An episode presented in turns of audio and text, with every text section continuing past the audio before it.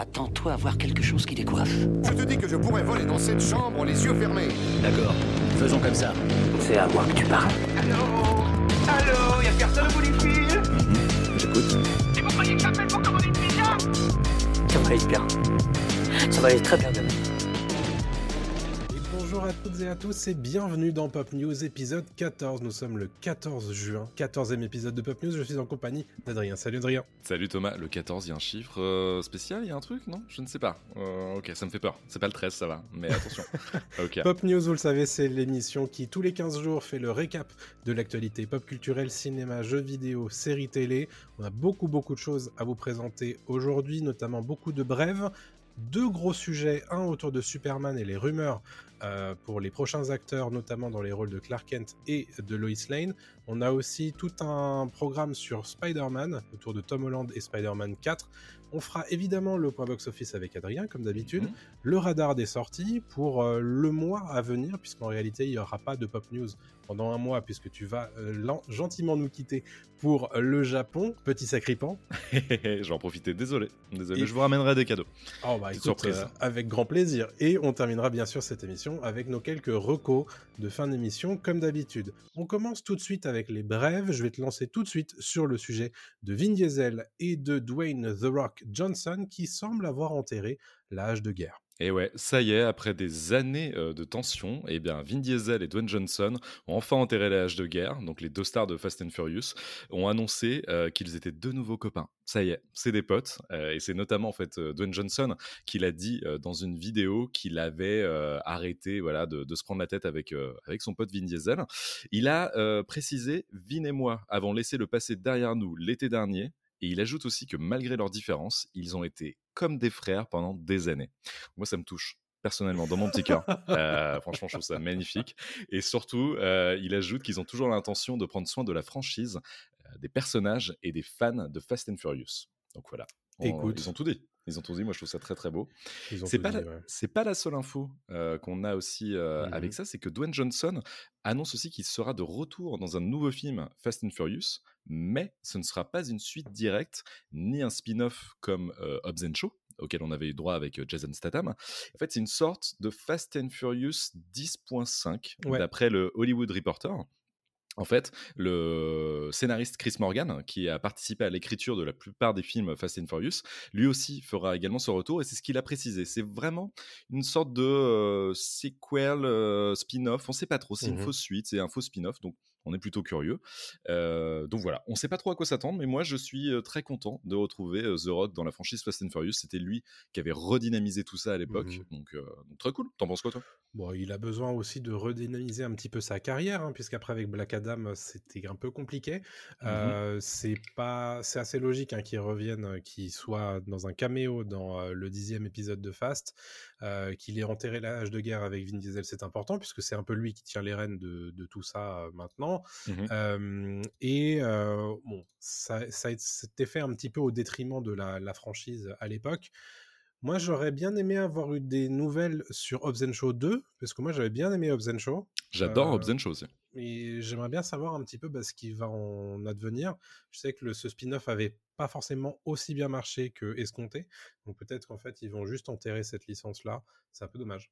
Ouais, après revoir Statham et The Rock dans le même film, c'est un peu l'équivalent quand même de, Oui, de Hobbs and Shaw 2 entre guillemets quoi. c'est Ouais. pas faux. On verra. On verra bien, ça c'était pour Vin Diesel. On va parler d'une autre star du cinéma, c'est Tom Cruise.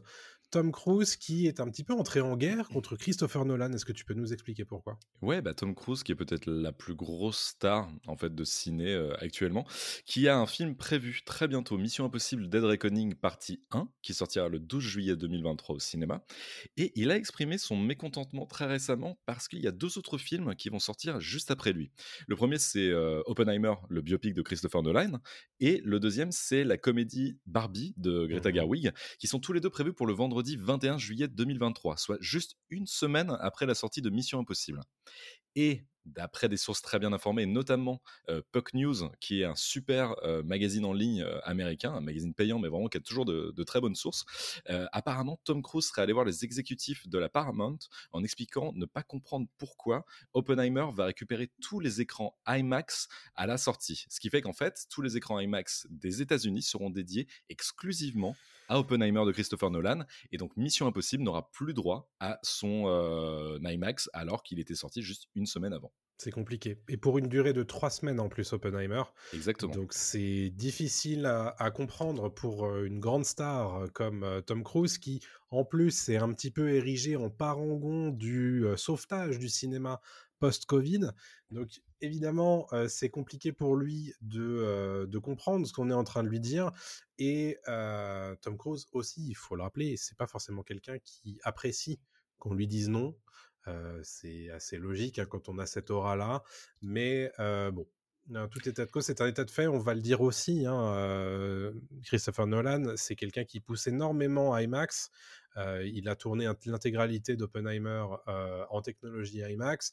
C'est pas la première fois qu'il le fait. Donc il y a un petit peu ce côté-là. bon. oui. C'est un peu son bébé, quoi. Il, il aime beaucoup l'IMAX. on, on, peut, on peut terminer cette news aussi en, en précisant les chiffres liés à l'IMAX. Euh, Top Gun Maverick, donc le dernier film en date de, de, Tom Cruise, avait rapporté 110 millions de dollars sur les 1,4 milliards de dollars euh, mmh. de recettes au box-office grâce aux écrans IMAX. C'est pas rien du tout. Hein. Compte dessus, quoi. Ouais, ouais. Donc, euh, bah, typiquement, là, pour, pour Mission Impossible, c'est un tiers du budget. Donc, Exactement. Bon, c'est important et on comprend que ça soit un peu la crise. Alors c'est un peu trop tard pour décaler le film. Ça se décalera pas, c'est un peu fini quoi. Il y a, il y a ouais. très très peu de chances, une infime chance que Oppenheimer laisse sa place à de l'IMAX quoi. Pour ouais. Mission Impossible. Ouais, donc bon. Tant pis pour voilà Tom. pour Tom Cruise. Euh, on va parler de The Flash, qui est la grosse sortie d'aujourd'hui, à l'heure où on lance euh, ce, cet épisode du podcast, qui sort du coup le 14 juin. Euh, The Flash qui euh, vous le savez, est un petit peu entouré bah, d'une aura un peu mystique autour de son sa star, hein, Ezra Miller. On reviendra pas sur les problèmes qu'il a eu euh, l'an dernier à l'été avec la justice et la police, etc. La, cette sortie se fait d'ailleurs de façon très calme de son côté lui, puisque il ne participe pas du tout à la promotion, mmh. mais son réalisateur Andy Muschietti, qui dit dans l'éventualité qu'il y ait une suite The Flash, il voudrait qu'Ezra Miller revienne, puisque bah, il ne tarit pas d'éloges sur, sur l'acteur, qu'il trouve incroyable et qui d'ailleurs jette un petit peu toutes les autres incarnations de Flash à la poubelle, tellement il le trouve incroyable. bon, écoutez, euh, on jugera sur pièce. Nous, la semaine prochaine, on parlera de The Flash dans Pop Tier, donc on espère évidemment que ce soit du coup un A ou un S resplendissant en acting, mmh mais euh, on verra ça euh, à ce moment-là. Parlons aussi de la rumeur comme quoi, selon Variety, The Flash aurait déjà une suite qui serait écrite, ou du moins un traitement en termes de scénario qui serait déjà écrit dans l'éventualité que DC ait envie de poursuivre cette licence. C'est un peu un point d'interrogation, hein, puisqu'on le sait, DC va relancer un petit peu la machine avec James Gunn et Peter Safran dans bah, quelques années. Donc, à voir ce que ça va donner, tout simplement. Et quand tu vois que le premier, donc The Flash, là, qui sort au cinéma, a vu passer des dizaines et des dizaines de scénaristes, rien que pour, pour des versions de travail, on se dit que, bon, la version 2 là, du, du, du, film, ça va être un peu, un peu étonnant. Quoi. Mais bon, pourquoi pas, on verra. On enchaîne avec Captain America 4 qui vient de changer de titre, c'est officiel. Yes, en fait, euh, Captain America jusqu'à présent s'appelait Captain America New World Order. Il vient d'être rebaptisé Captain America Brave New World par Walt Disney. Il n'y a aucune raison qui a été donné pour ce changement de titre, mais apparemment euh, c'était important pour Disney de, préciser euh, ce, changement. Euh, pour rappel, le quatrième film Captain America est toujours prévu pour une sortie le 3 mai 2024 et toujours en production.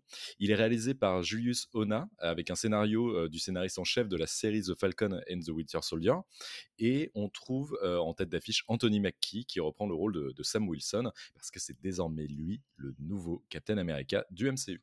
Voilà. Exactement. Pour ceux qui n'auraient pas compris pourquoi, on vous renvoie à la série pas incroyable qui s'appelle euh, euh, Falcon et Winter Soldier. Exactement. Qui était ouais. disponible sur Disney+. Euh, la suite, euh, pas très réjouissant. Euh, encore une fois, chez Marvel, c'est Tenoch Huerta, la nouvelle star de Marvel qui avait été bah, portée au nu avec Black Panther Wakanda Forever, donc en novembre dernier. Il est accusé d'agression sexuelle dans des circonstances un petit peu étonnantes, sur fond de on couvre un petit peu tout ça. Je vous fais pas le, récap entier, mais pour voilà, une nouvelle situation complexe à gérer pour Marvel Studios, avec bah, il y a quelques mois celle de Jonathan Majors, d'ailleurs qui n'est pas réglée à l'heure où on enregistre ce Mm, podcast, mm, mm. puisque euh, on n'a pas de nouvelles sur euh, l'incarnation euh, de Kang au cinéma. Est-ce que Marvel fait le dos rond en attendant que ça passe? Qu'est-ce qu'ils vont faire à nouveau avec Tenoch Huerta, puisque il jouait Namor, euh, précisons-le, dans Black Panther 2. Euh, Est-ce qu'il va du coup bah, revenir ou pas C'est un personnage qui aurait pu revenir. Donc, Oui. euh, bon, je pense qu'il était prévu hein, pour revenir d'ailleurs. je pense. Bon, c'est peut-être moins compliqué à gérer cette histoire que celle de Jonathan Majors, qui Oui. lui a un rôle central, pivot au sein du MCU maintenant. Mm. À voir euh, ce que ça donne là dans les, euh, dans les semaines, mois à venir. Mais c'est vrai que euh, du côté du MCU en ce moment, c'est pas très réjouissant. hein. C'est ça. Euh, voilà, donc pour Tenoch Huerta, on parle de Rebel Moon. Rebel Moon qui est le nouveau projet de science-fiction euh, de Zack Snyder qui doit arriver sur Netflix prochainement et qui aura deux parties. Exactement, Zack Snyder, il a confirmé en fait que Rebel Moon, c'est un space opéra, c'est son nouveau film, sera divisé en, en deux films, donc en deux parties, avec plusieurs montages pour chaque partie. Et apparemment, cette décision en fait est née d'un dialogue avec des responsables de Netflix euh, qui lui ont dit que, en l'ayant vu les, les premières versions, euh, initialement euh, écrites et, et montées, ils se sont dit que ça va être un peu trop long, et pour Mm. maintenir l'intégrité du développement des personnages, de l'histoire, de la narration, ils ont décidé de diviser tout ça en deux parties. Donc le premier chapitre de Rebel Moon sortira sur Netflix le 22 décembre et on n'a toujours pas de date de sortie pour la deuxième, même si Snyder a confirmé que cela ne mettrait pas beaucoup de temps avant de, de sortir. Voilà. Ok, bah écoute, euh, très bien. Rebel Moon qui, euh, pour rappel, avait été proposé à Lucasfilm comme un projet Star Wars, avait été refusé. Et euh, voilà ce que ça donne du coup, bah, sans la licence Star Wars, Mm. mais euh, toujours avec cette histoire de science-fiction, etc. Exactement, Donc, il y a- il y, a eu des, des premières, des premières images qui sont sorties, donc on voit la vedette Sofia Boutella, donc c'est elle, l'actrice Ouais. principale. Il y a aussi Charlie Hunnam, Jimon Hunsu, Anthony Hopkins et d'autres. Et voilà, on peut faire le petit pitch rapidement. En fait, Rebel Moon, ça raconte l'histoire d'une colonie pacifique à la frontière de la galaxie qui est menacée par les armées du tyran Balisarius. Et une jeune femme au passé mystérieux est alors envoyée chercher des guerriers sur des planètes voisines pour aider la colonie à résister. Et c'est vrai qu'en lisant, et en, lisant ce, ce- ce pitch, ça sonne un peu Star Wars. Quoi. Il y a un sûr. côté euh, ouais, ouais, complètement euh, planète inconnue à découvrir, des, des guerriers. Ouais. Il y a une vraie vibe euh, Star Wars derrière tout ça. Clairement. Bah écoute, moi j'ai envie de voir ça. Carrément. Euh, et justement, ça nous fait une, une transition toute trouvée, puisque parlons Star Wars justement en bonne et due forme, puisqu'on a enfin la date de sortie officielle de Ahsoka, la série spin-off euh, de Star Wars, qui doit arriver sur Disney ⁇ le 23 août, à rythme hebdomadaire, bien entendu. Euh, pour rappel, c'est un personnage qu'on avait déjà vu dans euh, la série Clone Wars en animation, la Mhm. série euh, Rebels en animation également, et qu'on a vu ensuite dans Mandalorian, qui est joué du coup par Rosario Dawson, et un personnage qui est très apprécié et qui devrait du coup avoir sa, série. On espère que ce soit réussi, puisque c'est toujours un petit peu ben, pile ou face avec Star Wars dernièrement. Après, elle, moi je connais quasiment rien de Rebels et de son incarnation en animé. Ouais. Mais je suis curieux quand même du personnage parce que je l'ai vu vite fait dans Mandalorian et ça peut être sympa quand même. Euh, Rosario Dawson est une bonne actrice. Ouais. Euh, et puis l'histoire apparemment avec Throne, etc. Enfin c'est Mhm. ça. hein, euh, euh, je pense que ça peut être ça peut être cool à découvrir même pour les néophytes. Je suis pas néophyte de Star Wars Oui. mais je suis pas calé à ton niveau par exemple. disons que l'univers étendu, c'est toujours un peu complexe à, à prendre, euh, de- d'en prendre poss- possession quand on voit que les films ou que les séries. Donc euh, C'est ça. ça va être intéressant euh, de voir ce qu'ils vont en faire, puisque je les vois bien mettre pas mal d'easter eggs et de références euh, aux séries animées, Mhm. mais il faut aussi que ce soit clair pour tout le monde et que, euh, bah, que tout le monde comprenne en fait quels sont les enjeux, etc., sans avoir forcément le bagage de Clone Wars et de Rebels. Exactement. Donc euh, c'est un des enjeux, je pense, euh, de cette série. Ok. J'ai hâte. Et bah, toujours dans Star Wars, puisqu'on va faire un petit peu un récap euh, de ce qui s'est passé. Vous le savez, mi-juin, début juin, euh, chaque année, c'est toujours un petit peu le moment où on fait le plein d'informations sur le milieu du jeu vidéo.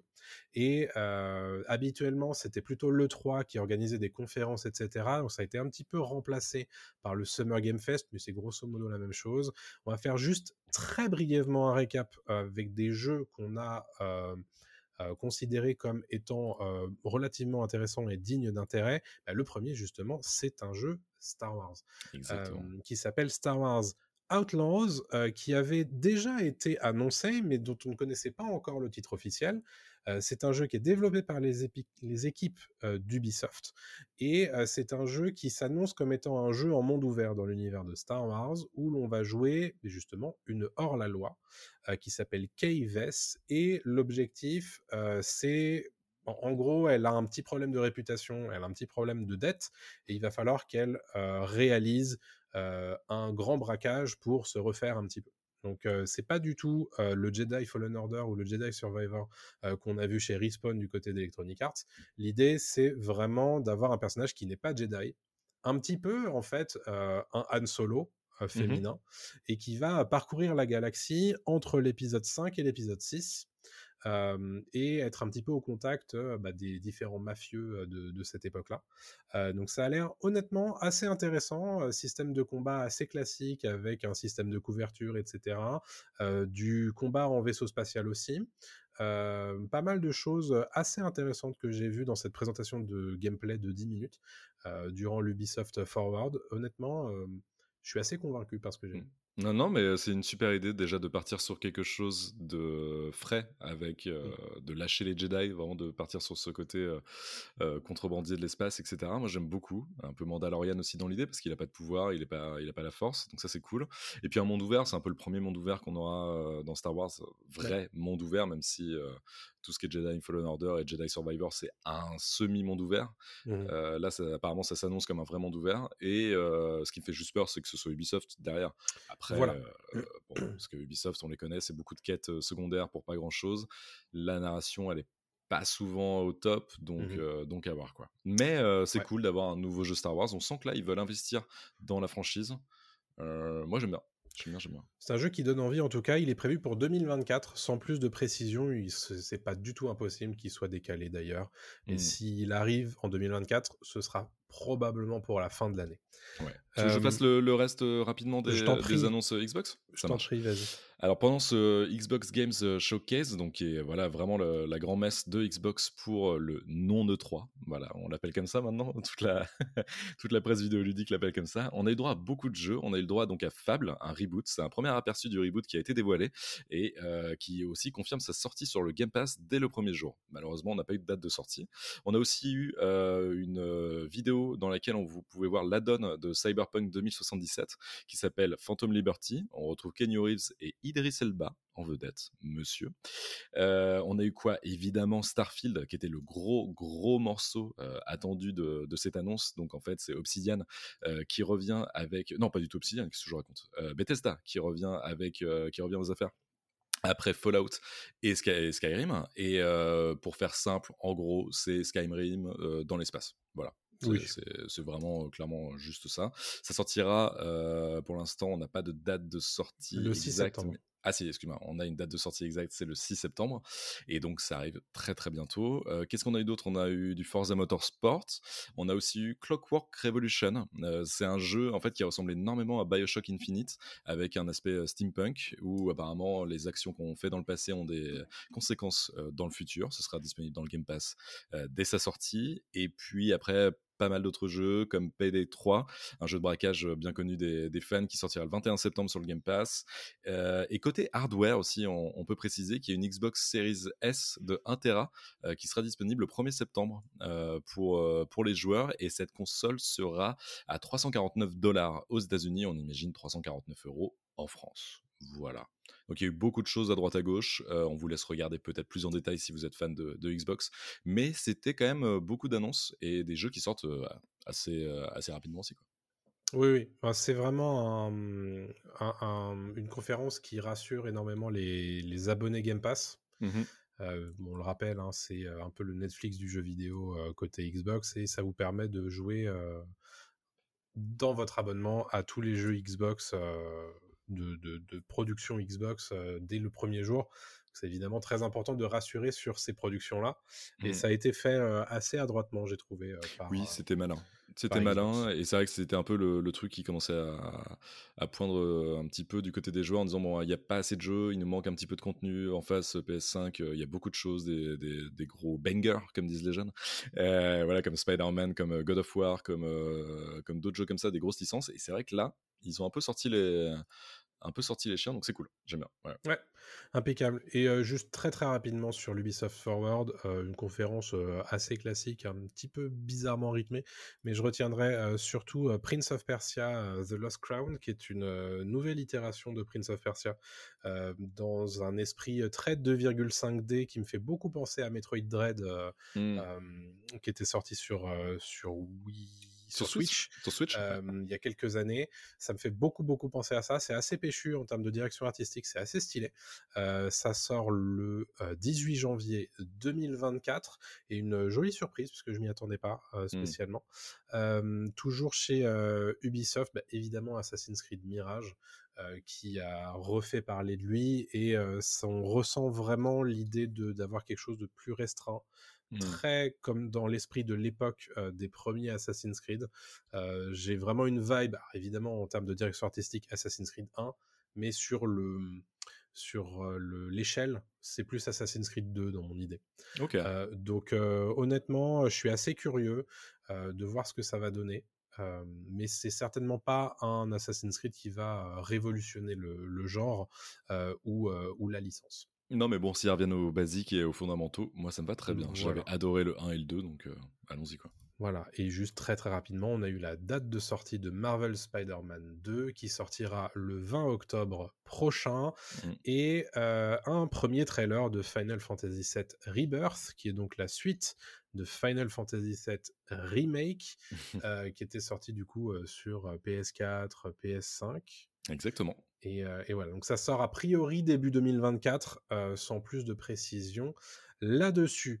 On va clôturer du coup notre segment brève pour aujourd'hui. Tu vas nous faire ton point box-office, Adrien. Ouais, je vais vous faire le point box-office. Je vais essayer d'aller assez vite et je vais parler de deux gros films. Le premier, ça va être Spider-Man, évidemment, avec Across the Spider-Verse, donc qui est sorti il y a deux semaines maintenant qui a déjà atteint les 881 000 entrées en France, euh, ce qui est quand même énorme et surtout ça lui permet de dépasser le total de Spider-Man New Generation ou Into the Spider-Verse, qui lui avait cumulé 790 000 entrées durant toute sa durée d'exploitation. Donc en seulement deux semaines, il a battu l'entièreté de, de Spider-Man New Generation, ce qui est énorme. Euh, et du côté euh, des recettes mondiales, il a accumulé 390 millions de dollars, donc, il lui reste quand même encore pas mal de chemin à faire, par exemple pour aller taquiner un Mario qui lui a dépassé le, le milliard. Quoi. Bien sûr. Mais ce qui était quand même déjà un, énorme démarrage pour, pour Spider-Man. On sent qu'il était très attendu. Quoi. Oui, c'est une très bonne nouvelle en tout cas pour cette licence. Exactement. Et le deuxième film, le gros film que, dont, dont je voulais parler, c'est Fast 10, euh, qui lui a franchi le cap des 2 millions d'entrées en France après son quatrième euh, week-end en salle. Et donc ça devient le septième film à dépasser euh, le, comment, les 2 millions d'entrées en 2023. Donc là, il est très exactement, à l'heure où on enregistre, à 2 millions 75 000 entrées. Euh, donc il continue à, cartonner et à l'étranger, donc dans le monde entier, il est déjà à 652 millions de dollars. Ce qui fait qu'en fait, il est déjà le troisième film, l'un des troisièmes films les plus rentables euh, de 2023. Très propre. Ce qui est énorme. Franchement, on s'y attendait pas spécialement. En plus, avec Phase 10, on savait que ça allait être un carton, mais à ce point-là, mmh. c'est quand, même, euh, quand même très très propre. Après, il faudra le comparer aussi aux précédents opus pour voir un petit peu où il en est. C'est ça. Mais là-dessus, c'est tout à fait correct. Hein. Je pense qu'il dépassera, il dépassera pas le milliard, c'est évident, mais il fera quand même une très très belle fin, de, fin de course mmh, mmh, mmh. automobile d'ici, d'ici quelques semaines. Et donc, je peux vous donner ensuite le box-office mondial de 2023 pour qu'on voit à peu près où on se situe. Là, on est à, voilà, à la, moitié de l'année, donc ça peut être intéressant de voir ce, qui, ce qui est sorti et ce qui va potentiellement peut-être dépasser certains films. Donc, on commence avec Super Mario Bros. et 1,31 milliard de dollars de recettes ce qui est énormissime. Moi, je pense qu'il est indépassable cette année. Ça va être très compliqué. Je vois pas quel film pourrait le dépasser. Euh. J'ai du mal à l'imaginer. Euh, sauf s'il y a un énorme carton de Mission Impossible, mais je pense pas. Parce que, ouais, pourquoi pas? On n'est pas à l'abri d'une surprise en tout cas. Mais voilà. déjà, privé des IMAX, comme tu l'as dit tout à l'heure, euh, ça aide pas. Ça risque d'être compliqué. Euh, et puis Mission Impossible rassemble pas autant que Mario. Mario rassemble tout le monde. Donc bon, voilà.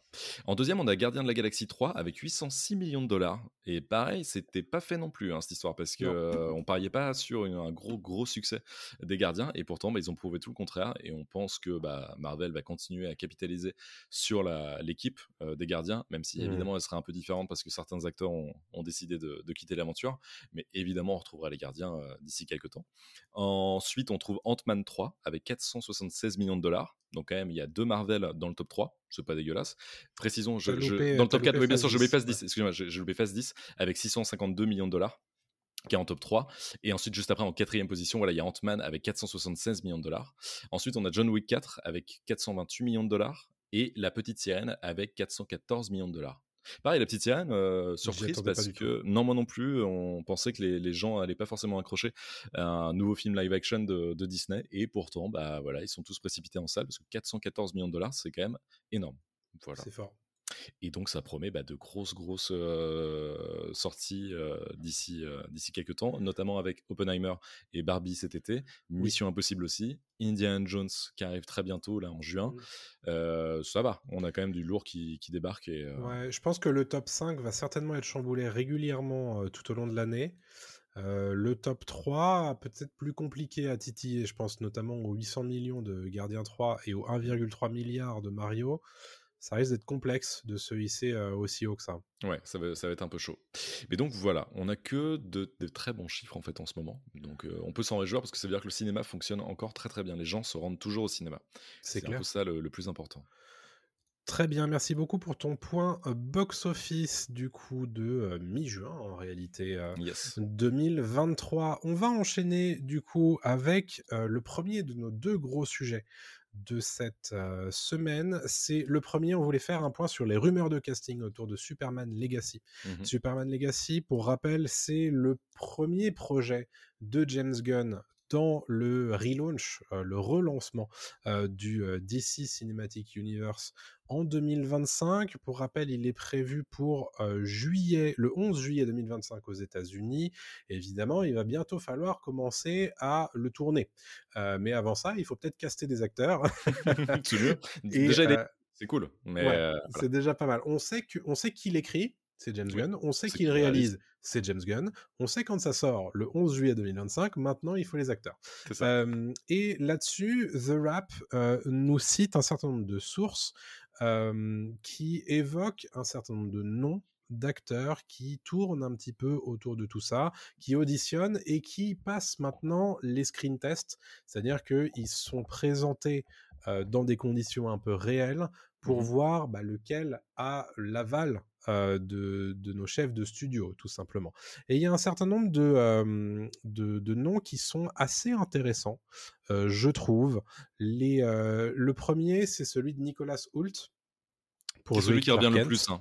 Ouais. Mmh. depuis un moment, d'ailleurs, on va préciser tout de suite que le pauvre Nicolas Hoult, euh, si, c'est pas son premier rodéo hein, sur ce genre de, euh, sur ce genre de, de candidature, puisqu'il avait déjà euh, postulé pour devenir le nouveau Batman et qu'il avait perdu euh, face à Robert Pattinson. On ne lui souhaite pas, évidemment, de perdre à nouveau, mais il y a trois autres jeunes hommes qui sont en train de, de postuler notamment David Corenswet, euh, que vous ne connaissez peut-être pas de nom, mais c'est un acteur américain qui a 29 ans. Il a joué notamment dans un épisode de House of Cards, dans We Own This City, dans Hollywood, The Politician et Pearl. Alors je vais être très honnête, j'ai fait le point sur sa carrière moi-même. Il n'y a aucun de ces trucs-là dans lesquels je l'ai vu en dehors de House of Cards. Ouais, pareil. Bon, euh, maintenant, quand tu regardes son visage et quand tu regardes des images sur Google, tu dis oui, cet homme a un vrai potentiel de Clark Kent et de, euh, et de Superman. Physiquement, vous tapez son nom, donc c'est David Cohen Sweat, vous tapez son nom dans Google, la deuxième image qui apparaît, c'est vraiment Superman avec la petite mèche qui pendouille. Je J'essaie de la refaire, il a vraiment cette petite mèche qui pendouille. Et tu fais, ok, le mec il a la mâchoire carrée, et il est beau gosse, euh, il a l'air de se tenir avec un costume, tu le mets en Clark Kent, ça fonctionne du feu de Dieu. Alors sur le physique, moi je l'embauche direct. Après, je le connais pas en tant qu'acteur, c'est ça le truc. Mais C'est euh, ça. Moi, je te- et- t'envoie les photos que j'ai fait pour que les gens du coup voient le, le montage, mais c'est vrai que voilà, tu as fait exactement la photo que je viens de voir, je pense. Ouais, Mais ouais, euh, David vrai potentiel, euh, c'est ça, c'est- il a l'air vraiment de, du genre idéal. euh, C'est et ça. c'est quel C'est- autre personnage que Clark Kent est le genre idéal? Bon, donc ça, ça fonctionnerait bien, je pense, même si pour le coup on ne le connaît pas, ni toi ni moi. Mais est-ce que c'est pas un avantage aussi? Parce que C'est un gros avantage, effectivement. c'est- souvent le cas pour ces grosses franchises, que ce Ouais. soit James Bond ou Superman. En général, ils castent des gens qu'on connaît sans connaître. Ouais. Euh, lui, il est inconnu au bataillon. Henri Cavill, il avait fait les Tudors, mais à part ça, euh, il n'était pas très connu. Euh, tu vois, Daniel Craig, c'était pareil, c'était pas un acteur euh, super euh, réputé à- Ouais. avant de devenir James Bond. Et donc lui, je, moi, je mettrais mes, mon billet sur lui. Je mettrais ma pièce sur David Corenswet. Est-ce que justement, je te pose cette question, est-ce que tu penses que ça jouerait à l'encontre de Nicolas Hoult, qui peut-être est un petit peu trop connu, justement? Ah oui. Qu'on aurait peut-être un petit peu trop vu, puisque je ne l'ai pas fait euh, son, son CV, mais c'est un acteur britannique de 33 ans qui a joué dans X-Men First Class, dans Mad Max Fury Road, dans Renfield très récemment. C'est vrai que c'est un visage qu'on connaît maintenant. Puis on le connaît depuis longtemps. On le connaît Ouais. depuis Skins, on le connaît depuis la série Skins, etc. Enfin, vraiment, c'est un, un mec qui est là depuis très longtemps dans le, dans le paysage, qui est moi trop connu. Évidemment, ça va le desservir. Euh, Ouais. Parce que on verra. C'est un très très bon acteur, j'aime énormément Mhm. Nicolas Hoult, mais on va quand même voir Nicolas Hoult avant de voir Superman. Alors que là, tu mets ce mec-là dans, le costume de Superman, David, euh, David Cohen Sweat, falloir s'habituer à dire ce nom qui est un Ouais. peu chiant à dire. Euh, et bah, euh, je pense que ça fonctionne, mais genre direct. Nicolas Hoult, plus compliqué. Bon, alors on, on Je va le vois un peu moins, honnêtement, Ouais. Nicolas Holt, en tout cas sur les photos que je vois de lui. Euh, après, je, je, je doute pas que même s'il le choisissait, il réussirait à en faire un, un Clark Kent crédible. Bien sûr. Honnêtement, on n'est pas en train de juger les quatre propositions, hein, mais euh, on se doute bien. Enfin, moi, je ne fais pas du tout partie des gens qui crient au scandale à chaque fois qu'il y a un nouveau casting, euh, mais je suis très curieux en fait de voir qui ils vont choisir et comment ils vont le faire, lui faire prendre ma possession de ce rôle. Et Nicolas Hoult, pourquoi pas Euh, Il faut qu'on parle des deux autres. Euh, Jacob Elordi, qui est un acteur australien de 25 ans, euh, qui joue Nate Jacobs, c'est un des rôles principaux dans la série Euphoria, euh, qui a, détient un des rôles principaux également dans Kissing Booth 1, 2 et 3 sur Netflix. Donc c'est un acteur que la jeune génération connaît. Euh, donc potentiellement euh, a aussi ses chances, euh, mais je suis pas certain qu'il ait le cachet d'un Nicolas Hoult si, si d'ici le- l'embauche. Donc potentiellement un argument en, en sa faveur. Pourquoi pas exactement ouais. Je pense que Nicolas Hoult, on va le répéter vraiment, est le mec à mettre un peu à part. euh, Ouais. Et d'ailleurs, je termine juste sur Hoult en parlant de, de comment il pourrait le caster. Ouais. Au-delà de Superman, il pourrait le caster en Lex Luthor. hein. Et il passerait super bien en Lex Luthor, je pense. Nicolas Hoult en méchant, on l'a, on l'a- Intéressant. bah, on l'a vu quand même dans Mad Max où il est maquillé, et il est grimé comme jamais, euh, et ça fonctionne très très bien. Moi, je le verrais très bien en Lex Luthor, quoi. Euh, parce que ça serait un Lex Luthor plus jeune, parce qu'ils veulent faire un Superman plus jeune aussi, quoi. Oui, c'est vrai. Ouais, J- Jacob Elordi, pareil, côté gendre idéal, côté beau gosse, etc. C'est exactement ce qu'il faut pour, pour le rôle. Mhm. Euphoria et tout, c'est- ça marche bien, donc il est connu, mais pas trop connu. Euh, il est peut-être euh, le bon. Tout dépend en fait du scénario. On connaît pas grand chose en fait du scénario. Mais, mais s'ils en font un Superman un peu neuneux en fait, un peu Mhm. pas simplet, mais Superman est un personnage simple. Mais s'ils vont vraiment à fond là-dedans et pas dark un peu comme ils l'ont fait avec Henry Cavill et Man of Steel, ça peut fonctionner avec un type comme ça. Moi, il me fait marcher. beaucoup penser euh, à Tom Welling de, de Smallville. Il y a, il y a de ça. ouais. Il y a un vrai, euh, ce- son, son visage, le, enfin, lui ressemble en fait. Ouais, il y a ça. ouais. Parce qu'on le rappelle quand même, hein, euh, l'objectif de ce Superman Legacy, ce serait justement de, de se centrer sur les jeunes années euh, de Clark Kent Superman. C'est aussi la raison pour laquelle on nous a dit qu'on écartait Henry Cavill. Euh, donc potentiellement, avoir un acteur de 25 ans, c'est le plus jeune de cette liste, euh, ça pourrait fonctionner. Ça peut fonctionner. Et on va terminer avec Andrew Richardson, euh, qui lui est un acteur britannique et je n'ai pas trouvé son âge dans mes petites plus, ouais. recherches. Mm. Euh, il a fait beaucoup beaucoup de théâtre. Il a joué dans A Call to Spy, dans Daughter of the Bride, dans Killer Am- Among Us. Pareil, ça je vous les cite, mais j'ai pas vu tout ça. Euh, donc très honnêtement, je ne connais pas ce- ce- cet acteur. Euh, Est-ce qu'on y croit juste d'un point de vue euh, physique? Oui, parce que pour les photos qu'on voit, il y a, il y a un truc quand même de la, encore une fois de la petite mèche hein, qui fonctionne. Ouais, ouais, bien sûr. Euh, Il y a un côté un peu Pattinson dans le nouveau Batman aussi, tu vois ce que je veux dire? Un peu, un peu dark, un peu, un peu, euh, un peu poète maudit, quoi. Euh, Je Mmh. sais pas si c'est exactement ce qu'il cherche. Après, on le voit sur des photos de shooting, parce que c'est vrai que moi, j'ai rien vu de ce qu'il a fait. Euh, c'est un peu compliqué de juger, quoi. C'est pas mais, euh, mais physiquement, oui, il y a un truc. Physiquement, c'est pas pour rien qu'il est, euh, qu'il est dans la liste et qu'il fait partie de cette shortlist. hein. Je peux le voir, ce mec-là. Après, après c'est un peu, un peu difficile de, de, de voir ce qu'il donne en Clark Kent aussi, quoi. Parce qu'il y a deux faces, hein, à- évidemment, à Superman. Et, la- et on le voit, on l'a bien vu dans The Batman, la phase, euh, la phase Bruce Wayne est parfois plus importante que la phase Batman, quoi. Donc euh, ouais, ouais, c'est intéressant. Euh, je sais pas, t'en penses quoi, toi? Honnêtement, sur les quatre, mes deux petits billets seraient soit sur David Corenswet, Mhm. soit sur Jacob Elordi. Ok. Pour les raisons qu'on a dit, j'écarte Nicolas Soult parce que je pense qu'en fait, le pauvre, euh, il, il va probablement pas l'avoir à nouveau parce qu'il est peut-être un peu trop connu. Ouais. Et, euh, et peut-être que ça lui jouera des tours parce que bah, c'est pas exactement la même, euh, la même catégorie de cachet, la même catégorie de salaire, à mon avis, euh, Mhm. que les trois autres. Et aussi, son visage est quand même, on, on l'impacte, quoi.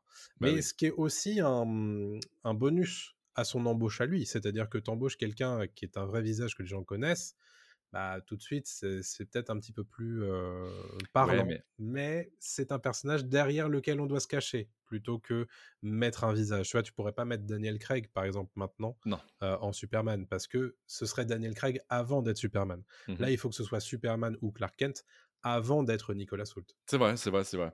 Bah, J'ai deux trucs euh, là-dessus. C'est que euh, d'un côté, euh, dans la franchise Superman, ils ont toujours pris des inconnus, entre guillemets. Oui. Euh, même Brandon Roos euh, surtout. était un super inconnu Oui. et il, est resté un peu un super inconnu parce que son film Mm. était, était un peu compliqué. C'était Superman Returns Mhm. qui est sorti il y a, il, y a- il y a- il y a- il est sorti il y a 15 ans maintenant, un peu plus même. Plus Sorti en que ça, je pense, ouais. 2006, 2007, je crois. Mm. Et donc, et donc c'était pas mal d'avoir un inconnu. Il passait très bien. Je me dis que ça peut fonctionner. Et en même temps, 2006, tu regardes par- Superman Returns. 2006, ouais, je l'avais, je l'avais cool. Euh, et en même temps, regarde Daniel Craig, t'en parlais, qui est en James Bond. vrai. Mais regarde Henry Cavill. On a gueulé quand il est euh, quand il est passé à The Witcher. On se disait mais attends, il va jamais pouvoir incarner euh, ce perso qui est quand même euh, en plus dans un jeu vidéo, donc on voit très très bien qui c'est. En fait, maintenant, il n'y a aucun souci. Les gens ne voient Ah pas ouais. Henry Cavill Superman, ils voient, euh, ils voient Oui, le sorceleur, quoi. Bien sûr. Donc, donc ça peut fonctionner aussi. Hein. Moi, pas- ah, ton ouais. visage n'est pas non plus attaché à un rôle toute ta vie, quoi. On, on est bien d'accord. Surtout Nicolas Soult, en l'occurrence, puisque il n'a pas fait de, de trucs où il en a fait plusieurs. Oui, voilà. Ce, qui, ce qui va l'aider, c'est Oui, évident. grandement, ouais. Il n'a pas de rôle indélébile encore. Euh, donc peut-être que Superman le sera. Exactement. On lui souhaite en tout cas, bien sûr. On va passer aux actrices qui sont en rumeur pour Lois Lane. Mhm. Désormais, il y en a trois qui sont dans la balance et pas quatre. La première, c'est Rachel Brosnahan qui, a priori, peut-être un petit peu plus avancée que les deux autres. Euh, Rachel Brosnahan, c'est une actrice américaine qui a 32 ans. Euh, elle joue une actrice, qui, une, un personnage qui s'appelle Rachel euh, dans House of Cards. Je me souviens plus, mais ça fait trop longtemps que j'ai regardé House of Cards.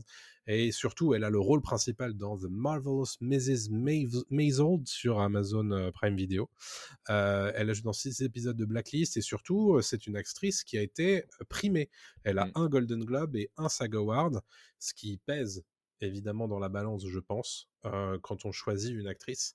Euh, donc c'est. Lois Lane, le love interest évidemment de Clark Kent, aussi une femme qui doit être écrite comme une femme forte. Mhm. euh, désormais, ça n'a pas toujours été le cas, mais qui doit l'être. Et honnêtement, moi je la vois très bien euh, en Lois Lane. Je la vois parfaitement dans le rôle, et surtout que Miss Maisel vient de se terminer. Donc, Elle est libre. Son voilà, exactement. Son contrat est un peu, un peu, un peu facile à écrire. Euh, je pense que c'est pas mal. D'ailleurs, ça me rappelle un petit peu toutes ces histoires de contrats à l'époque avec Pierce Brosnan, sûr. Brosnan, Brosnan. Euh, Pierce Brosnan qui avait galéré à devenir James Bond. Il s'était repris à deux fois avant que, parce qu'en fait, Timothy Dalton lui avait volé le rôle à l'époque euh, parce qu'il était dans, dans une série euh, Brosnan à, à ce moment-là. Et une fois que Timothy Dalton s'est barré, lui, il était plus dans une série, donc il est devenu le, le James Bond qu'on connaît tous de GoldenEye. Donc là, c'est parfait en fait. Elle, elle a arrêté de tourner dans sa série. Elle a un physique qui colle, je trouve, parfaitement bien à. Lois Lane. Euh, elle est euh, rayonnante, elle est euh, souriante. C'est tout ce qu'est Lois Lane en fait. C'est une, euh, une, une meuf curieuse qui est, qui est- qui est toujours en train d'enquêter, etc. Donc, euh, donc franchement, moi, je mets aussi une pièce sur, euh, sur Brosnan. Euh, ensuite, on a Emma Mackey. Euh, que vous connaissez évidemment, puisque euh, elle joue, je sais plus son nom d'ailleurs, dans Sex Education. Maeve Maeve, merci. Ouais. Euh, une actrice franco-britannique. Et oui, parce qu'on oublie souvent qu'elle est née dans la Sarthe. Elle est née au Mans. Cette chère, Ou, dans, ou à Sablé-sur-Sarthe, je crois. ce- cette chère Emma Mackey, euh, 27 ans. Euh, donc, ce qui concorde pas mal avec les âges euh, des, euh, des différents euh, jeunes hommes qui sont en considération. Elle a joué dans Sex Education, dans FL en France et dans Mort sur le Nil récemment également, euh, chez Kenneth Branagh. Pourquoi pas? Pourquoi pas? Euh, Je la vois pas mal. Alors pour le coup, c'est pas exactement la même euh, la, la- la même impression, la même ambiance en tout cas dans ce qu'elle a joué précédemment par rapport à, à Rachel Brosnan. Mais je la vois bien hein, physiquement, ça, marche, hein, moi je trouve. C'est peut-être pas la même Lois Lane que qu'on aurait si c'est écrit pour Emma Mackey que si c'est écrit pour Rachel Brosnan à mon avis. Ouais, pourquoi pas, mais je la vois moins dedans. Je trouve qu'elle ressemble peut-être trop à la Lois Lane de Amy Adams. Oui, Euh, un peut-être. peu, euh, tu vois, reculée, quoi. Pas rayonnante. Pour moi, j'ai l'impression qu'ils veulent un truc un peu frais Tu avec ce film, avec Legacy. Je, bah, connaissant James Gunn, il veut, il veut pas un truc non plus trop dark, Oui. euh, vu ses films, et j'ai l'impression qu'il veut un truc un peu soleil. Je sais pas pourquoi j'ai ce terme-là qui, qui revient, mais euh, un peu. Un peu, un peu drôle, un peu cool, et qu'on Ouais. arrête avec le Man of Steel. Je pense qu'il veut faire l'opposé en fait de Man of Steel. oui, Et donc il Emma aurait raison. Mackey, et il a, je pense, totalement raison s'il fait ça. Et je pense qu'Emma Mackey euh, est un peu trop euh, rebelle dans l'idée, euh, dans la tête des gens. Elle est un peu trop. euh, ouais. Et ce qui fonctionnerait C'est une grande actrice, hein, j'adore cette actrice, hein, mais autant. euh, ouais, ouais. Ce qui un personnage rebelle comme Lois Lane, parce que c'est le cas. Hein. Oui. Euh, Lois Lane, c'est un personnage rebelle. Et euh, c'est vrai que moi, j'attends beaucoup de la, dynam- de la dynamique entre Clark Kent et Lois Lane, euh, notamment écrite par, par James Gunn. Ça peut bien, bien, bien marcher d'un point de vue aussi dynamique et, et osmose. Quoi. Donc, j'ai vraiment très hâte. On termine avec la troisième, c'est Samara Weaving. C'est une actrice australienne qui a 31 ans. Et oui, c'est le même nom que Hugo Weaving, mais ce n'est pas sa fille, c'est sa nièce. Euh, elle a joué Ça dans la famille. Oui, c'est la famille. Elle a joué dans Wedding Nightmare, dans euh, Three Billboards, dans Bill et Ted euh, Face the Music, dans Babylone. Je me souviens pas l'avoir vu dans Babylone. Si elle fait euh, l'actrice qui est en compétition avec Emma, S- pas Emma Stone, avec Margot Robbie. Margot Robbie, dans ouais, tu te rappelles un petit peu? Tu Ouais, vois? ouais, ouais, tout à fait. Elle est dans Scream 6, elle a été récurrente dans Ash vs Evil Dead et elle a un rôle principal dans la série Hollywood. Mm. Euh, voilà, honnêtement, euh, alors elle, c'est la seule dont j'ai pas trouvé des, euh, des photos en brune, mais, mais, même, mais même en blonde, hein, ça, ça fonctionne. Je mets quand même, pour être très honnête, mon- ma petite pièce sur Rachel Brosnan. Ouais, ouais, toi aussi? Ouais, ouais. Ouais, je pense que ça, ça fonctionnerait bien. Et alors, ça fonctionnerait bien avec euh, deux partenaires, avec David Cohen Sweat. Je pense que Oui. euh, déjà physiquement, il y a un truc, ça, ça fonctionne bien. Je Ouais, pense que le couple euh, pourrait matcher. Et avec Nicolas Hoult aussi. Je pense Mhm. que les deux fonctionneraient bien. Moi, vraiment, je pense que c'est Rachel Brosnan qui va, qui va l'emporter. Et euh, on peut prendre les paris si tu veux. On en reparlera d'ici quelques temps quand on aura les Bah, de toute façon, ça devrait pas tarder à être officialisé, puisque il faut qu'ils se mettent à tourner. Euh, donc, euh, très prochainement, je pense dans un futur Pop News, vous aurez la confirmation de qui est qui. Exactement. Euh, et d'ailleurs, à ce propos, puisque tu as évoqué tout à l'heure Lex Luthor, Lex Luthor, mais je n'ai pas rebondi là-dessus, euh, il y a un certain nombre d'acteurs qui sont auditionnés, mais on n'a pas spécialement leur nom. On sait également que des acteurs euh, noirs sont auditionnés pour le rôle de Lex Luthor, Mhm. qui serait euh, d'ailleurs placé sous nom de code. Et ce nom de code, c'est Apex. Et il se trouve que dans les comics, il y a une version de Lex Luthor qui s'appelle Apex Lex Luthor Mhm. et euh, qui est un, un Lex Luthor qui est capable de rivaliser en termes de pouvoir avec Superman. Donc, potentiellement intéressant. Peut-être que ça n'a rien à voir hein, et que c'est juste histoire de nous mettre sur une fausse piste, mais peut-être que ça nous donne aussi une information sur euh, bah, qui va être l'antagoniste euh, de, de ce Superman et sous Mhm. quelle forme? Parce qu'on Mhm. connaît le Lex Luthor euh, Mastermind, mais on a peu vu le Lex Luthor qui est capable de se battre, dans- du moins au cinéma. Ouais, non, non, bah, ça peut être super intéressant. Il y avait des rumeurs hein, qui laissaient entendre que c'était Nicolas Hoult aussi un petit peu, c'est pour ça que j'en parlais. Donc, Oui. euh, moi, je dis pourquoi pas. Euh, Il y a pas mal, encore une fois, hein, c'est des rumeurs, mais comme on dit, euh, la shortlist, là, que ce soit du côté gars que du côté fille, il y a de grandes, grandes, grandes chances que ce soit l'un des trois, l'un des quatre à chaque fois. Oui. Et tu parlais donc de Superman noir.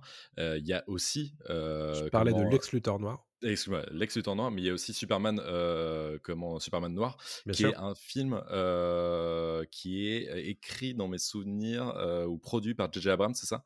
Produit par J.J. Abrams, écrit par l'auteur américain et journaliste Ta-Nehisi Coates, Yes. euh, qui a notamment écrit des comics Black Panther et Captain America. Et il se trouve que bah, ça, c'était quelque chose qui était prévu avant le, relancement de DC Studios et la reprise par James Gunn et, et Peter Safran.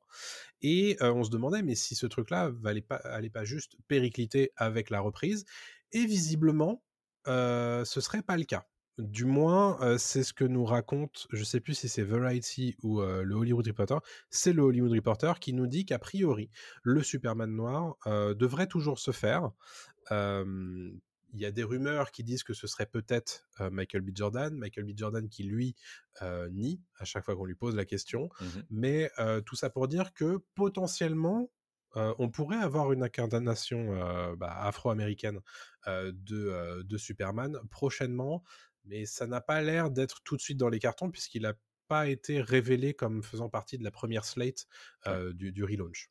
Non, mais on n'est pas à l'abri d'une surprise comme on a euh, plusieurs Batman euh, en même temps, etc.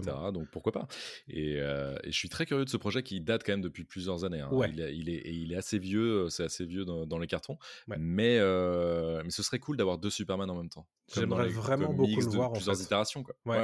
Mais tu vois, de la même manière que j'aime beaucoup euh, ce que sont capables de faire Into the Spider-Verse, Across the Spider-Verse avec Miles Morales, j'aimerais beaucoup voir ce qu'ils sont capables de faire avec un Superman noir qui a déjà été euh, écrit dans les comics, hein, bien sûr, ça existe déjà, euh, mais j'aimerais bien voir ce qu'ils en font, et d'un point de vue aussi, bah, représentation, c'est évidemment très important, Bien mais sûr. aussi d'un point de vue écriture, je pense qu'il y a des choses très intéressantes qu'on peut y apporter, et potentiellement, si ça marche, les faire se rejoindre, euh, ces, ces deux, euh, ces deux personnages, je pense que Warner et DC seraient pas forcément contre. Ah oui, non, c'est évident, c'est évident. Donc euh, beaucoup, beaucoup de choses à venir. Là, on espère que d'ici euh, quelques mois, on aura plus d'infos là-dessus. Ouais. Mais James Gunn communique régulièrement. DC Studio, depuis que c'est James Gunn à la tête, on a beaucoup plus d'infos, c'est moins opaque. Ouais. Donc, donc c'est cool. C'est assez, c'est assez enthousiasmant en tout cas de, de ce côté-là.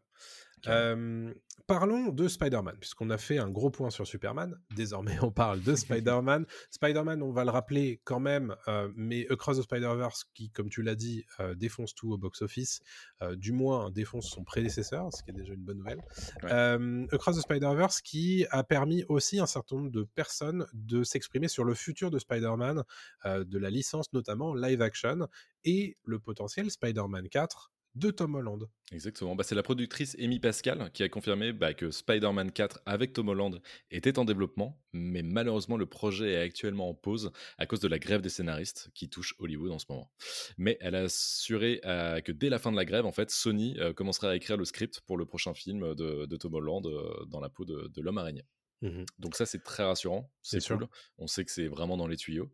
Euh, après, on n'a pas du tout euh, d'infos sur le, le script. On sait juste que euh, Tom Holland a dit que le, le script était, était cool de ce qu'il a vu, en tout cas. Et il a lu des, des petites bribes et il a fait savoir que c'était pas mal, mais on n'en sait pas beaucoup plus sur, sur le Spider-Man 4 de, de Sony. Voilà. Donc a priori, ça va prendre du retard puisque ça Mhm. n'est pas écrit. Et évidemment, bah, en pleine grève des scénaristes, ça ne peut pas avancer. Exactement. Ce qui concorde assez bien d'ailleurs avec la pause pour santé mentale qu'a annoncé Tom Holland euh, après la sortie de The Crowded Room, qui est son un thriller psychologique qui sort sur Apple TV+ euh, Mhm. bah, en ce moment. qui est sorti le euh, 9 juin dernier, ouais. Ouais. Et euh, donc c'est un, c'est en 10 épisodes. Les trois premiers sont déjà sortis sur Apple TV+.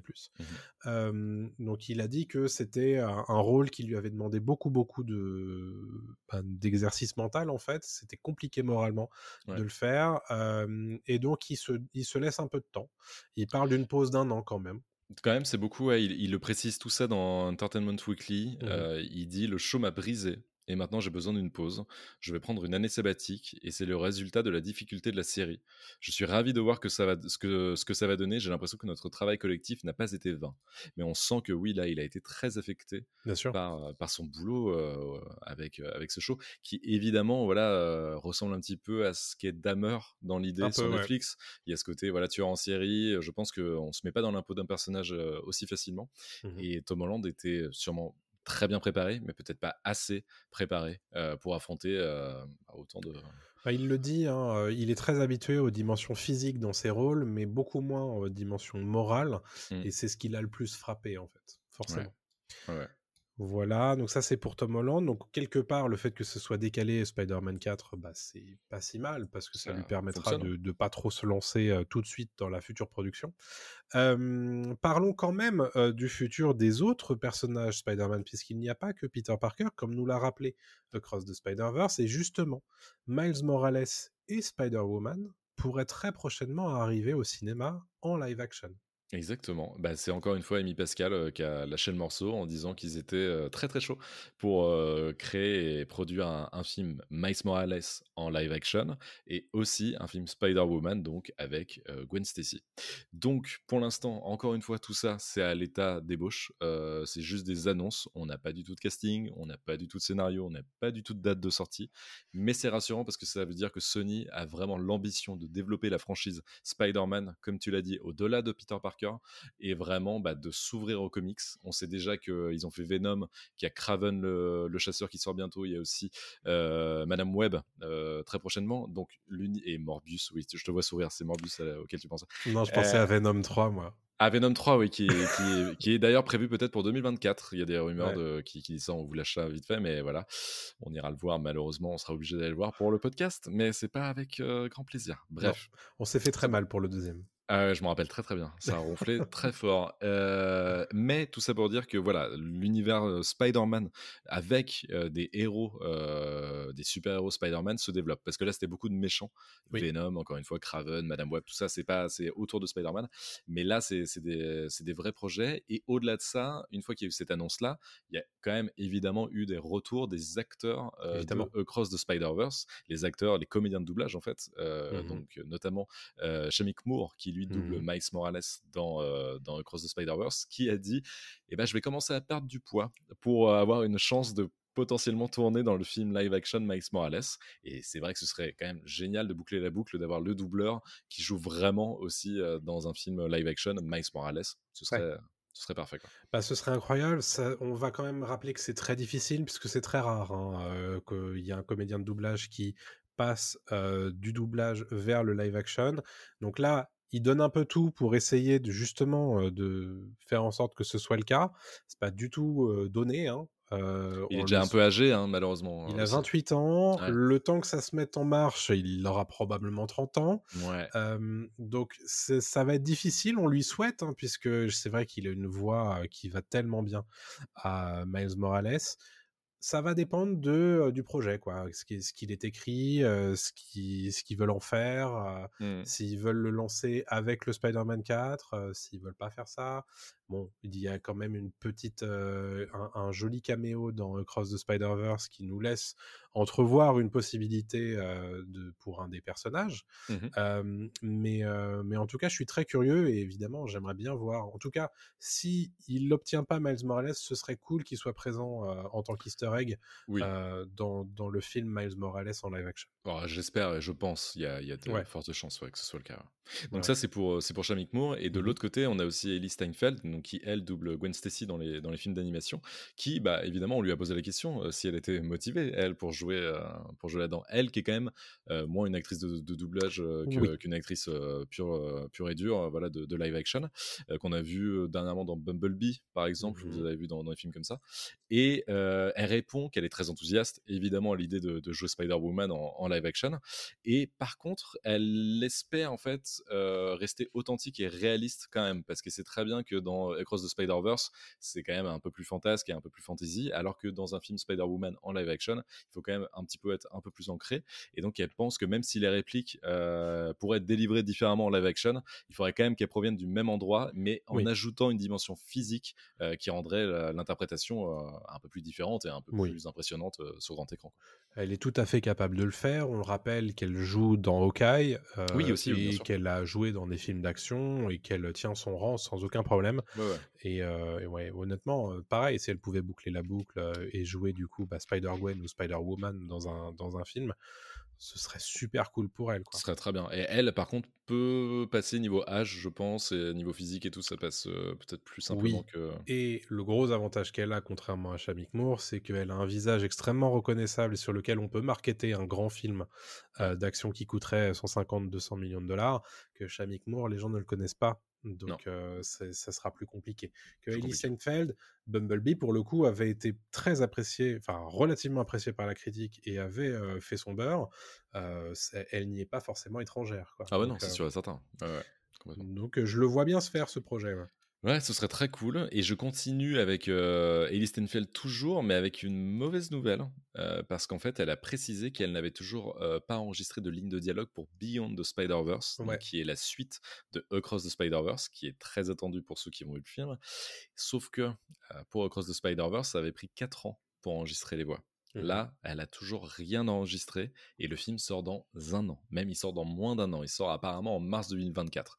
Donc quand on lit ça, quand on voit même des déclarations euh, des créateurs de Cross the Spider-Verse et des gens un petit peu autour du projet, on sent que ça va être compliqué de sortir le film dans moins d'un an et il y a de grandes chances qu'il soit repoussé, malheureusement. Voilà.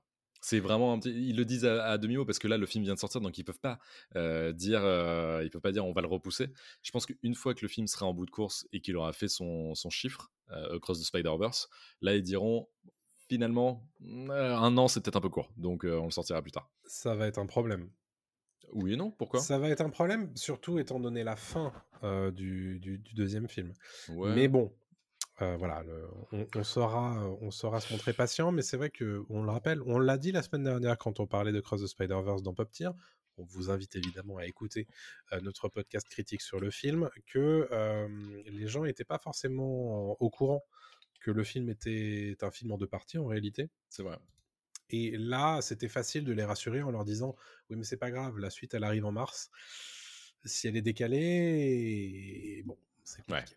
Ouais. C'est Bon, compliqué. en tout cas, c'est mon, encore une fois, c'est mon ma théorie. hein. Je ne sais pas si ça va être le cas, mais il faut Si qu'il ça se trouve- se dépêche hein, pour. Si euh, ça se trouve, c'est aussi une, euh, une façon pour elle de, d'écarter les questions sur le, la, la troisième, euh, le troisième le épisode. troisième film, c'est vrai aussi. Ça s'est déjà vu. Hein. C'est vrai Donc, aussi. euh, à voir. On imagine bien, en tout cas, que euh, c'est pas parce qu'elle a pas grand chose à dire dans ce film. Et c'est étonnant comme réponse quand même de Ouais. dire je n'ai enregistré rien, rien enregistré parce Ouais, que c'est ouais. pas un spoil non plus, tu vois. Non, c'est vrai. Donc euh, Écoute, euh, on va être euh, prudent là-dessus et on va évidemment euh, regarder les développements autour de Beyond the Spider-Verse qui pour l'instant doit toujours sortir au mois de mars 2024.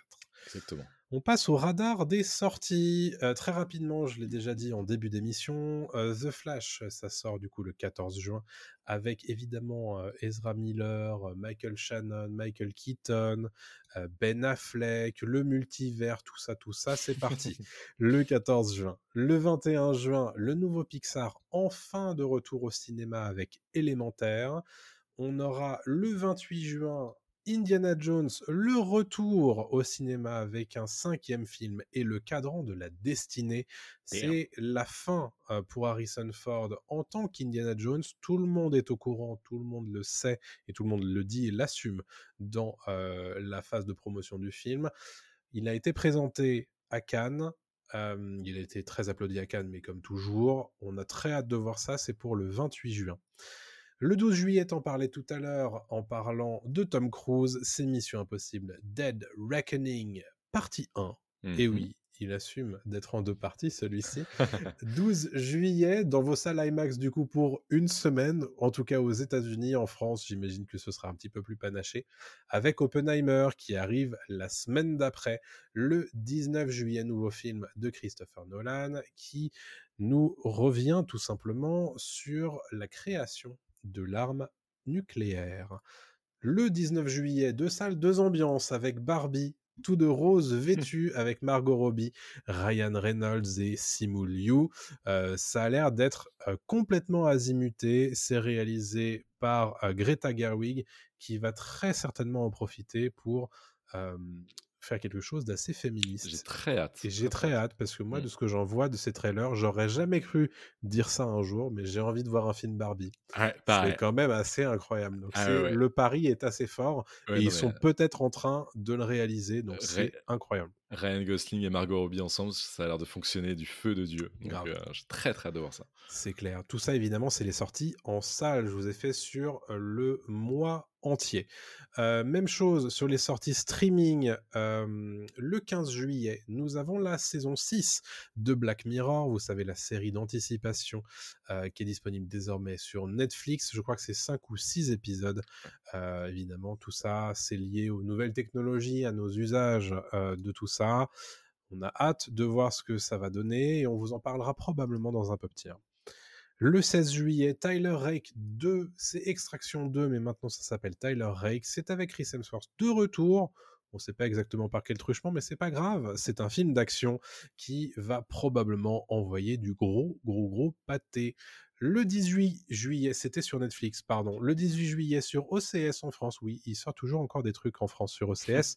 The Walking Dead, Dead City, c'est un des spin-offs passés, euh, le premier spin-off après Fear the Walking Dead qui sort. Euh, puisqu'on a une slate de trois spin-offs qui arrivent avec Michonne, Eric et euh, l'autre c'est Daryl, Daryl, Dixon. Daryl. Et donc à Paris, voilà, Daryl en euh, France. Exactement, Daryl, au Mont-Saint-Michel. France. Attention. C'est beau ça. J'ai hâte de voir ça. Ça va me faire marrer de voir Daryl au Mont-Saint-Michel. clairement. Voilà, donc là, Ouais. ça n'est pas Daryl, ça n'est pas Rick et Michonne, mais c'est Maggie et Negan qui explorent Manhattan, a priori. Euh, voilà, donc dans Dead City, après évidemment la saison 11 de The Walking Dead sur OCS à rythme hebdomadaire à partir du 18 juin. Le 21 juin, à rythme hebdomadaire également, c'est Secret Invasion sur Disney ⁇ qui arrive avec notamment euh, Nick Fury et euh, Samuel L. Jackson euh, qui va un petit peu s'intéresser à comment la planète est infiltrée par les Skrulls, qu'on avait vu apparaître notamment dans Captain Marvel. À voir ce que ça va donner, c'est une série importante pour Disney+, puisqu'ils la mettent à rythme hebdo. Euh, c'est du coup évidemment une nouvelle mouture euh, du Marvel Cinematic Universe. Le, euh, 27 ju- euh, le 29 juin, pardon, j'allais dire 27 juillet, mais c'est la deuxième partie. Le 29 juin, première partie de The Witcher saison 3, euh, dernière saison avec Henry Cavill, qu'on citait tout à l'heure. Et la partie 2, je le dis tout de suite, arrive le 27 juillet. C'est sur Netflix, bien entendu. Enfin, la euh, saison finale de Jack Ryan arrive le 30 juin sur Prime Video. Il n'est toujours pas habilité à aller au Yémen puisqu'il est analyste financier. Ah C'est John Krasinski, bien Ah. entendu, 30 juin Je sur Prime caméra. et je termine avec The Bear, euh, The Bear qui est euh, une série sur un, un chef cuistot euh, qui arrive pour une saison 2 à partir du 19 juillet sur Disney+. Très bonne voilà série. pour le radar des sorties. Merci beaucoup. On termine évidemment avec les recos. Euh, cette semaine, on va faire rapide puisqu'on est Ouais. déjà assez long. Tu vas nous parler notamment du film Tetris. Et oui, à chaque fois que j'en parle autour de moi, les gens se marrent en disant il y a un film Tetris, genre il y, a des- il y a des blocs euh, qui s'assemblent. Non, non, c'est pas ça. C'est l'histoire vraie, en fait, de euh, comment on a récupéré les droits de Tetris chez Nintendo. Alors, pour faire simple, euh, on est à la fin des années 80, en pleine période de guerre froide, et euh, il y a un créateur euh, russe, donc qui s'appelle Alexei Pajitnov, qui crée Tetris en fait dans son bureau, et ça prend de l'ampleur, et tout le monde commence à y jouer en Russie. Ça devient très cool, sauf que bah, la Russie, elle n'a pas spécialement envie que ça sorte parce que voilà.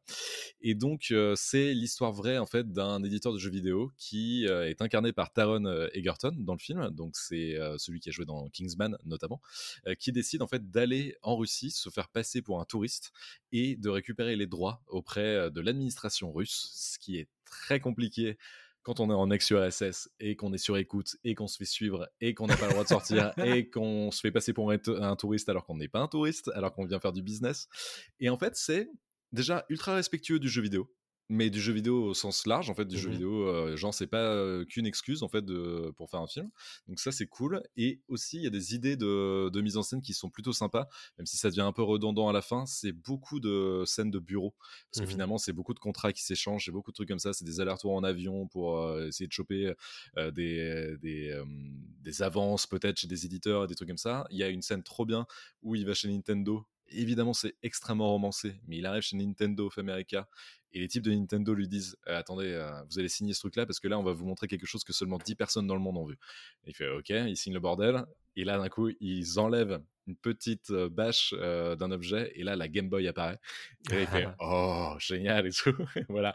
Donc, c'est ce genre de truc. Tu sais qu'évidemment, ça s'est pas passé comme ça dans la vraie vie. Mais ça met, je sais pas, euh, met du rythme au film, c'est cool. Quand t'es joueur, ça fait toujours plaisir. Et tu te rends compte en fait de l'impact de Tetris quand même euh, à l'époque, parce que ça c'est Ah vrai. oui. Ils voulaient mettre Mario en, en jeu de lancement de la Game Boy. Et lui, en fait, leur a dit, ou en tout cas, c'est ce qu'il dit dans le film, et c'est vrai que Nintendo a dû réfléchir en disant, c'est vrai que ce truc Tetris là, ça pourrait bien passer dans un package, et on pourrait peut-être toucher un peu plus de monde qu'avec Mario, quoi. Et c'est ce qu'ils ont fait, et ben aujourd'hui, bah, tout le monde a joué à Tetris au moins une fois dans sa vie, et tout le monde sait jouer à Tetris. Ça, c'est vrai que c'est un truc aussi qui ressort dans le film. Ouais. Il y a ce truc de, tu prends le truc en main, Oui. en deux secondes, tu sais jouer. C'est génial. Ouais. Et donc le, le film est, et le film est très bon, un poil long, mais euh, il y a des bonnes musiques années 80. Taron Egerton est ultra impliqué dans le jeu, dans le dans le scénar et dans le film, enfin dans, dans son dans son acting, et j'aime beaucoup quoi. Franchement, euh, une bonne euh, une bonne surprise. C'est sur Apple TV Mhm. et j'ai un peu de retard parce qu'il est sorti le 31 mars dernier, mais là je suis en train de me refaire le catalogue Apple en ce moment, donc Oui, tu, tu nous en parleras juste après d'ailleurs. ouais. ouais. Euh, bon, moi je vais pas forcément revenir en longueur là-dessus, juste vous conseiller euh, grandement Across the Spider-Verse, Spider-Man. Évidemment, c'est un des films que j'attendais le plus en 2023. Il ne m'a pas déçu. Et si vous voulez un petit peu plus en longueur, mon avis et notre avis à tous les deux là-dessus, évidemment, c'est dans Pop Tier, sorti la semaine dernière. C'est tout ce que j'attendais euh, de ce film, et même plus encore en fait, puisqu'il va Mhm. encore plus loin, je trouve, que Into the Spider-Verse. Et c'est juste à ce niveau-là, c'est presque du génie en fait. ouais, on Donc, est d'accord. euh, vraiment, Across the Spider-Verse, allez-y, euh, les yeux fermés. Et évidemment, euh, regardez Into avant, Oui, ça peut aider. ça peut aider. Ça peut aider. Mais foncez, ouais, et je suis entièrement d'accord avec toi. Écoutez Pop Tier, écoutez notre critique sur le film. On ne spoil pas, rassurez-vous. On fait tout à chaque fois dans Pop Tier pour pas spoiler, donc euh, vous pouvez Exactement. nous écouter. Écoutez-le avant, écoutez-le après si vous avez vu le film. Vraiment. euh, Sans voilà. souci. Et puis, euh, donnez-nous votre avis, évidemment, dans les commentaires, euh, sur Twitter, etc. etc. Euh, tu veux nous parler de Ted Lasso, justement? Euh, Pardon, Apple TV+. Ted Lasso, donc je continue sur le catalogue Apple TV. Ted Lasso qui vient de se terminer, là, sa saison 3 c'est terminé. Apparemment, ce serait la dernière. Et vu ce qui se passe à la fin de la 3, où il y a de grandes chances que ce soit la, dernière de, de Ted Lasso. Ted Lasso qui est pas en fait une grande série, c'est ça qui est étonnant avec Ted Lasso. J'y allais un petit peu à reculons euh, il y a deux ans quand c'est sorti. Puis en fait, on se prend au jeu. Jason Sudeikis, en fait, est un mec super, euh, c'est un super acteur qui fait bien passer ce Texan qui arrive pour entraîner des joueurs de football anglais euh, en pleine déroute parce que c'est un, un club de division 2, je crois, au début de la série où c'est des nuls et ils, bon, ils arrivent à rien. Et lui arrive avec son accent. Et il ne connaît rien au, au soccer, en fait, il connaît rien au oui. football euh, que nous on appelle football. Euh, lui, il connaît que le football américain, et donc il apprend les règles en même temps qu'il apprend à connaître les joueurs, en même temps qu'il apprend à connaître l'Angleterre. Et en fait, bah, évidemment, c'est un peu le réceptacle parfait pour, euh, en tant que spectateur, découvrir aussi tout un univers du sport, de, de l'Angleterre, etc. Donc c'est une série british et en même temps un peu ricaine, et qui est pleine, voire dégoulinante de bons sentiments, Oui. tout le temps. Mhm. Mais en même temps, ça fait du bien des fois d'avoir un contrepoint à Succession, avoir un contrepoint à Euphoria Ah, ou des choses. oui. Fait, on se dit ah ouais, c'est vrai qu'on peut encore faire des séries un peu euh, good, euh, enfin good Feel vibes, good, ouais. euh, feel good et tout quoi. Et tu fais ok, bon allez, vas-y, j'y vais. Donc c'est bien trop long. Des fois, les épisodes font 40 minutes, c'est bien trop long. Mhm. Les deux premières saisons, elles sont sympas. Il y a pas de souci, tu les mates en bouffant, tu vois, c'est cool. Et la troisième, à un moment, j'ai dit, bah, en fait, ils ont, ils ont, ils ont trouvé quelque chose. Ils ont débloqué quelque chose où il y a des épisodes d'une heure des fois, et euh, c'est des mini-films, et je les trouve très très bons. Et euh, j'étais, j'ai lâché ma petite, euh, ma petite larmichette. À la Ah, fin de- impeccable. ouais, j'ai lâché ma, ouais, je, je le dis, j'ai lâché ma larme à la fin de la saison 3. Parce qu'on s'attache à ces persos parce qu'ils sont trop gentils en fait. Et Ouais. c'est que, c'est que des gentils, donc ça fait chier de Ah bah, voir quand tu des sors de. Succession, c'est sûr que ça fait bizarre. c'est ça, tu vois. En fait, c'est, c'est, c'est- ça fait du bien quand même. C'est con, mais c'est une série qui fait du bien, quoi. Mm. Mais je comprends qu'on dise que c'est une série blah, guimauve et tout, quoi. Oui. Mais euh, voilà. Donc, euh, je conseille euh, Apple euh, TV Plus, encore, euh, Ted Lasso. Ouais. Voilà. Très Et je continue encore Allez. avec Apple TV Plus, avec un documentaire qui est sorti sur Michael J. Fox. Cet épisode n'est pas sponsorisé. Apple, si tu nous écoutes, si tu nous regardes, on est dispo. Euh, non, non, mais en fait, c'est un docu qui s'appelle Still. Euh, c'est The Life of Michael J. Fox, un truc comme ça. J. Fox. Euh, donc, Michael J. Fox, tout le monde connaît évidemment. Marty dans, dans Retour vers le futur. Spin City aussi, après la sitcom, euh, qui, était, qui était excellente à la fin des années 90, début 2000. Et Michael J. Fox, surtout connu pour avoir la maladie de Parkinson. Et donc, en fait, c'est vraiment toute l'histoire de ses débuts en tant qu'acteur où il a galéré euh, au Canada. Ensuite, il est arrivé jusqu'à Los Angeles. Il a fait. euh, franchement, il, le raconte et il y, a des, histoires où vraiment il est en galère totale d'argent, il est en galère totale de, de rôle, etc. Jusqu'au moment où il joue dans euh, Family Ties. Je crois que c'est Drôle de famille en français, qui n'a pas du tout cartonné chez nous, qui, qui- qui- qui était quasi inexistant chez nous, mais qui a été un succès monstrueux aux États-Unis. Et donc Michael J. Fox devient une superstar de la télé, et d'un coup, on lui envoie le script de Retour vers le futur. On connaît la suite, ça devient une superstar. Mais arrive ses 30 ans, 31 ans, je sais plus, et d'un coup, bah, il voit que son doigt commence à bouger tout seul. Et là, il fait des tests, il a la, ma- la maladie de Parkinson. Et en fait, c'est toute l'histoire après. Et tu le vois encore, et tu le vois aujourd'hui, euh, en train de lutter en fait contre Parkinson, en train de récolter des fonds pour Parkinson, en train de, de lutter aussi pour jouer, parce qu'il cachait euh, ses, euh, ses problèmes de, de tremblement sur les plateaux. Mm. Tu vois des images de films où tu dis en fait il tient toujours des choses pour avoir le contrôle en fait sur, sur ce qui se passe. Donc c'est extrêmement dur parfois, extrêmement touchant, c'est c'est très beau quoi.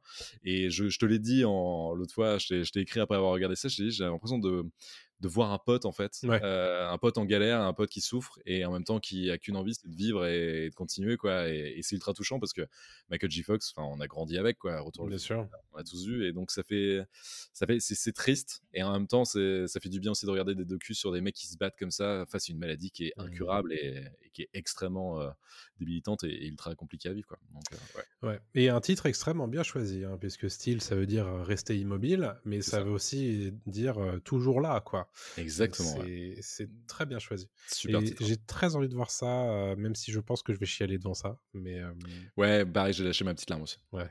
Apple me fait lâcher les larmes en ce moment. ouais, c'est ouais, comme quoi. Ouais. Bah, écoute, impeccable. Merci beaucoup pour toutes ces recos. Bien entendu, c'est la fin de euh, cet épisode 14 de euh, Pop News. Euh, C'est le dernier du coup avant un mois, hein, puisque évidemment, euh, le temps que toi tu profites du Japon, euh, on ne se retrouvera pas pour un récap dans deux semaines de l'actu pop culture, mais on fera un gros récap dans un mois. Bien Mhm. entendu, en attendant, vous aurez quand même des épisodes de ce podcast, puisque on a charbonné quand même hein, pour pouvoir vous permettre euh, d'écouter un épisode par semaine. La semaine Mhm. prochaine, on parle de The Flash. La semaine d'après, on parlera probablement d'élémentaire. Euh, la semaine d'après, on verra. Je vous laisse le, le suspense. Et puis après, on parlera d'un jeu vidéo, un des gros jeux vidéo de, de l'année. Je et me demande lequel. Ouais. Et puis il y a un Pop Classics qui arrive mi-juillet également, où on vous parlera de Spider-Man. Et ouais. Voilà, tout ça c'est pour le euh, planning. Euh, merci évidemment à tous de nous avoir écoutés. On vous rappelle évidemment qu'on est euh, trouvable sur toutes les plateformes de podcast habituelles. Balancez surtout vos étoiles, vos abonnements, c'est hyper important. Parlez-en autour de vous, le bouche à oreille. On apprécie bien entendu. Si vous appréciez le podcast, bah, c'est gratuit de le faire connaître. Donc allez-y, partagez sur les réseaux sociaux. On est disponible sur Twitter, sur Facebook, sur TikTok, sur YouTube, sur Dailymotion. Je crois que j'en ai pas oublié. Non, t'as tout dit, je crois. Voilà, en format Instagram, vidéo. Instagram, c'est ça. Instagram. Ouais, en, ouais. format, en format vidéo, euh, que ce soit en long format, en extrait sur Pop News ou en format short, c'est verticaux sur TikTok, sur Instagram et euh, sur euh, YouTube. N'hésitez pas à aller checker tout ça. Merci à tous et puis bah, à très bientôt tout le monde. Salut à tous. Salut tout le monde.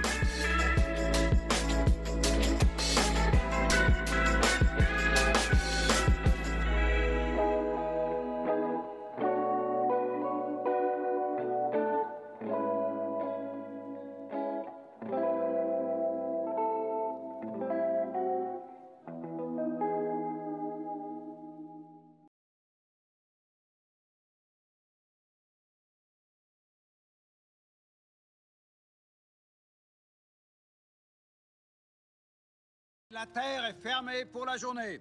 Ramassez vos affaires et rentrez tout de suite à la maison.